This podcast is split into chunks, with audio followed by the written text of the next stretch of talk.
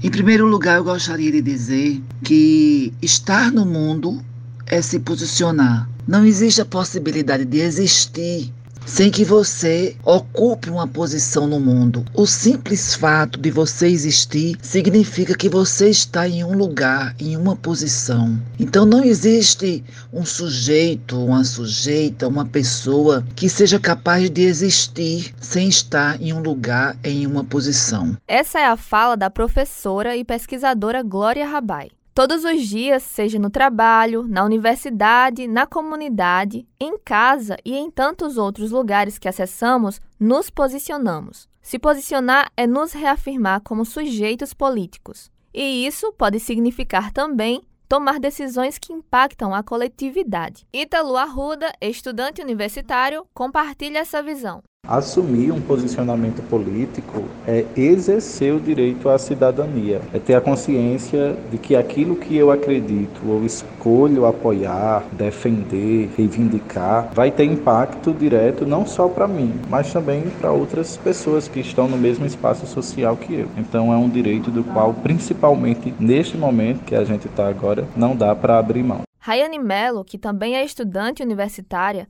acredita que é indispensável entender a diferença entre impor e se posicionar. Existe a diferença entre impor e se posicionar. Quando você se posiciona, você com certeza você está deixando o seu lado, o que você acredita. Então, por exemplo, geralmente eu posiciono nas minhas ideias, no que eu acredito, seja numa questão mais filosófica, social. Ao contrário do que muitas pessoas pensam, o posicionamento não quer dizer que existe apenas uma maneira correta de refletir o mundo em que habitamos. Acompanhar e se envolver com política é essencial para nos construirmos como seres críticos com questões que são de interesse público Importa o que pensa o vizinho, a jardineira, agentes de limpeza e muitos outros. Andresa Rodrigues para a Rádio Tabajara, uma emissora da EPC, Empresa Paraibana de Comunicação.